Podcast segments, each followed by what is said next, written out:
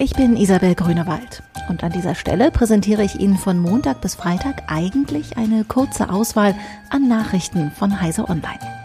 Heute möchten ich und meine Kollegen von Heise Online, der CT, der IX, Technology Review, der CT Fotografie und der Make Ihnen einfach nur ein paar geruhsame Feiertage wünschen.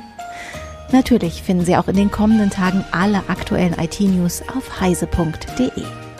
Und von mir hören Sie wieder am 27. Dezember. Dann blicke ich zurück auf die Ereignisse des vergangenen Jahres. Welche technischen Highlights kamen auf den Markt? Was hat uns bewegt? Worüber wurde in den Heise-Foren heiß diskutiert? Bis dahin verabschiede ich mich und wünsche Ihnen frohe Weihnachten.